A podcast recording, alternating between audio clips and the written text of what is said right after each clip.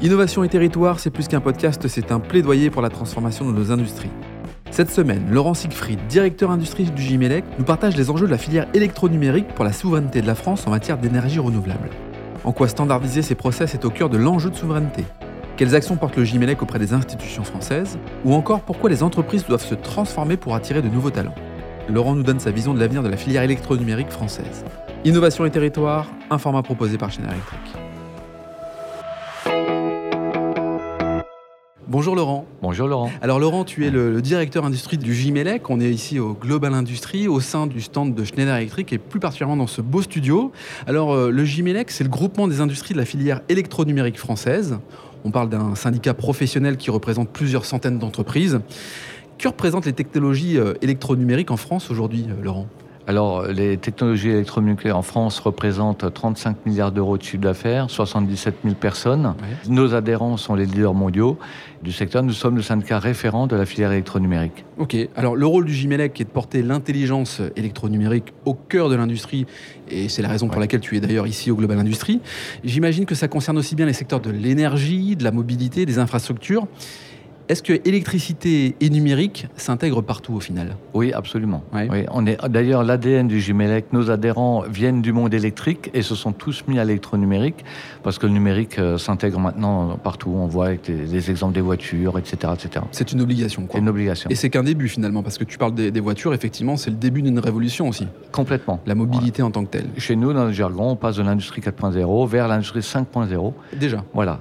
Exactement. Quand les entreprises sont sur du 4.0, au sein du Gimelec, on a déjà peut-être une vision euh, en lien avec l'électrification finalement des, des, éléments de mobilité. Quoi. Eh, complètement. La voiture autonome, c'est typiquement l'industrie 5.0 de demain. On parle d'usine autonome. Alors, euh, les adhérents du Gimelec sont des acteurs euh, primordiaux de l'industrie. Je pense qu'on peut le constater. Schneider Electric en, fait partie, donc il est un acteur parmi d'autres, mais quand même important de, de l'industrie. Qu'est-ce que ce groupement leur apporte euh, On parle de possibilités de co-créer, de s'inspirer mutuellement de conseils aux entreprises. Concrètement, qu'est-ce qu'apporte le Gimelec Alors, quatre grands domaines. La standardisation, donc on se met tous d'accord pour avoir des standards communs, notamment en matière d'interopérabilité des machines et des systèmes.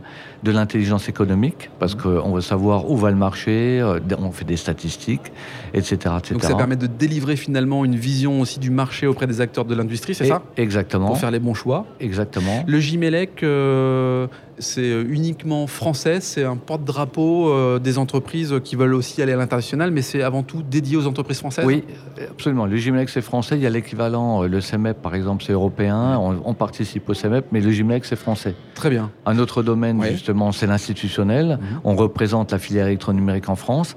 Et donc, on fait des actions auprès du gouvernement pour qu'il aide non pas seulement la filière électronumérique, mais l'industrie en général. et ça porte ses fruits puisqu'on a un plan de relance, on a voilà. Euh, France 2050. Exact, 2030. 2030. Voilà, avec 40 milliards fléchés pour l'industrie française, c'est du jamais vu. Donc euh, nos actions portent. Alors on n'est pas les seuls, hein, les organisations mhm. professionnelles ont à peu près tous ce rôle et on travaille de concert avec la mécanique, le numérique et la filière électronumérique de Gimelec. Bah, c'est très clair. Alors mm. l'objectif est donc d'avancer aussi dans une démarche de développement durable et vers le, zéro carbone. Hein. c'est des ambitions qui sont portées par ces entreprises-là extrêmement fortes et ambitieuses. Quelles sont les, missions du Gimelec sur ces sujets, justement, pour les accompagner, les aider? On a un groupe dédié à la décarbonation et à l'économie circulaire. On a quelques gros enjeux. Dans les gros enjeux, il y a ça, il y a l'hydrogène, il y a également euh, la filière métier. On aura peut-être l'occasion d'en parler avec euh, l'attractivité puis la féminisation euh, nécessaire dans notre métier pour être attractif. Mais si je reviens à décarbonation et à l'économie circulaire, on a un groupe dédié sur ces sujets-là qui fait prendre conscience qu'une industrie moderne passera obligatoirement par le zéro carbone demain. Donc c'est une révolution, il faudra s'y mettre maintenant pour être prêt, on va dire 2030, 2035. Eh Est-ce qu'il y a aujourd'hui des industries qui n'entament pas cette démarche du zéro carbone, de la transformation nécessaire pour, pour survivre, pour vivre chez nos adhérents, non. Non. Mais en industrie finale, c'est possible. Existe, ça existe encore. Ça existe encore. Et parce que les priorités sont, euh, sont ailleurs. Eh et nous, euh, nous, nous, efforçons à faire en sorte que ces industries-là se trompent de combat, en fait. Hein. Eh Mais on est aidé parce que les jeunes qui arrivent sur le marché de l'emploi, c'est une de leurs valeurs fortes aujourd'hui. Ils n'iront pas dans une entreprise qui n'est pas décarbonée à terme. C'est-à-dire que pour l'entreprise, la marque employeur est un indicateur fort de l'attractivité qu'elle peut diffuser auprès de la jeune population. C'est-à-dire que globalement, si l'entreprise n'est pas aux normes, avec une vision zéro carbone, avec une vision de, transformation digitale, elle n'attire pas et par conséquent, c'est difficile pour elle. C'est ça que tu es en train de dire Complètement. Et complètement. Et je dirais même que là, on a un, exemple avec Schneider Electric. Là, je suis dans le studio de Schneider Electric, qui est un exemple sur, le domaine. Et il tire toute la profession vers le haut à ce niveau-là. Très bien, euh, Laurent, c'est très clair. Alors, on parle là de numérique, d'électricité, de développement durable. Au cœur de tout ça, il y a quand même la notion d'économie circulaire. Alors, comment améliorer la performance et la résilience des équipements participent à ces nouveaux modes de consommation? Alors, euh, c'est une très bonne question. En fait, euh, on augmente la durée de vie de nos équipements. On est euh, à l'inverse de l'obsolescence programmée, hein, comme dans certains domaines. Donc, nous, on est plutôt sur des durées de vie d'équipement de 20, 30, voire 40 ans pour certains domaines. Donc, c'est considérable. Et on prend en compte depuis la conception des produits, avec de plus en plus de plastique recyclé intégré dans les produits, et pas seulement dans les emballages. Il y en a beaucoup qui font que les emballages, jusqu'à la maintenance finale et le recyclage des produits, surtout toute la chaîne. Donc on travaille avec des organismes spécialisés là-dessus et nos adhérents participent à ça.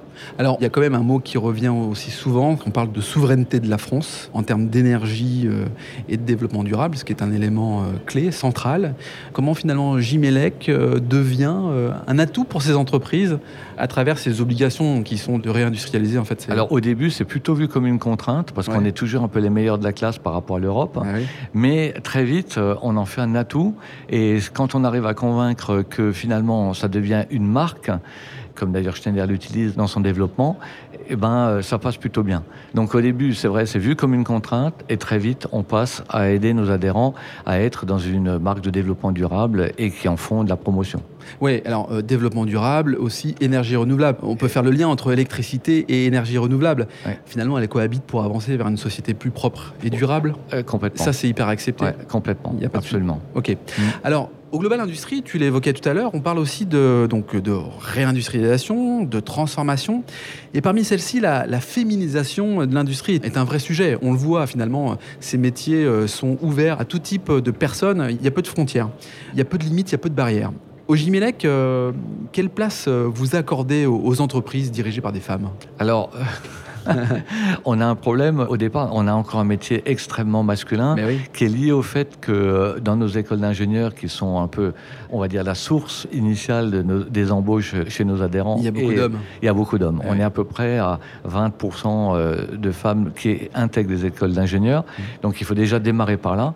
Mais on commence quand même à voir une belle féminisation qui arrive dans le domaine de l'industrie. On a euh, des postes importants qui sont occupés maintenant. Ce n'était pas le cas il y a quelques années ça devient, euh, moi, je dirais naturel. Naturel, absolument. C'est plus du tout une contrainte. Au même au contraire, euh, moi, je vois chez nos adhérents de plus en plus de femmes qui prennent des postes de dirigeants, et donc ça, c'est plutôt très agréable. Mais il faudra qu'il y ait plus d'ingénieurs femmes, et il faudra qu'on leur donne envie d'intégrer ces métiers-là, et on s'y attache. Ouais, et tu as raison de le dire, d'où la présence sur ce salon de l'association Elle Bouge, euh, qui a pour vocation de travailler sur euh, la féminisation des métiers de l'industrie. exactement, la féminisation des métiers de l'industrie, vue sur des postes de haut niveau et d'expertise, parce qu'on avait une féminisation forte dans le domaine, on va dire, des, des, employés, des ouvriers, etc.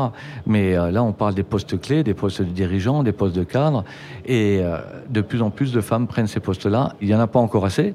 Moi, dans mon comité directeur, j'en ai deux, sur 12, hein. tu vois, c'est faible. Il y, a encore, beaucoup de travail. J'ai toujours dit d'ailleurs que je partirai à la retraite quand j'aurai la parité, donc j'ai encore un peu de temps devant moi. Bah, tant mieux, tant non, mais c'est une plaisanterie, bien sûr, mais il faudra y arriver. Très bien.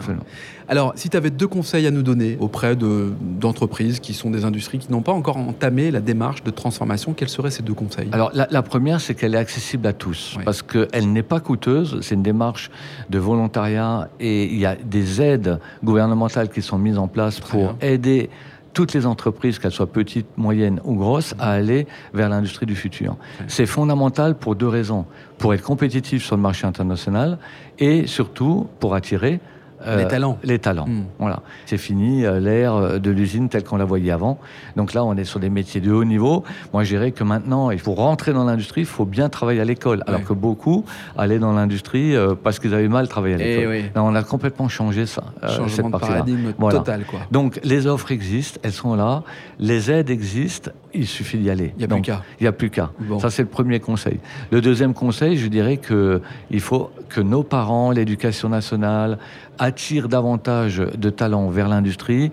Pour travailler dans l'industrie moderne, beaucoup de nos talents sont formés en France et partent à l'étranger, mmh. alors qu'on a aujourd'hui euh, tout à fait capacité d'intégrer ces talents-là. Donc, travailler en amont, finalement, euh, dès le plus jeune âge. Exactement à, montrer que l'industrie, c'est un travail noble, noble, et plein d'avenir. Voilà, avec l'apprentissage qui ne doit pas être vu comme de l'apprentissage de type ouvrier, mmh. mais de l'apprentissage de haut niveau euh, dans l'industrie euh, très rapidement. Très bien. Merci Laurent. Merci Laurent d'avoir participé au podcast Industrie du futur depuis le Global Industrie, un format proposé par Steiner Electric. Merci à toi. Si cet épisode vous donne envie d'aller plus loin, c'est l'occasion d'en parler à Antoine Chart, directeur national des ventes. Bonjour Antoine. Bonjour Laurent. Antoine, peux-tu nous dire comment passer de l'idée aux actes lorsque l'on veut se transformer? Laurent, c'est très simple. Les sujets de transformation digitale, de décarbonation et d'électrification sont au cœur de la stratégie Schneider Electric. Et comme on a pu l'entendre dans ce podcast, l'ambition de Schneider Electric est d'accompagner les entreprises du territoire sur ces enjeux de transformation. Pour entrer en contact avec nous, rien de plus simple, le site internet www.se.com ou mon profil LinkedIn où je me ferai un plaisir de vous répondre. C'est très simple, merci Antoine. Merci Laurent.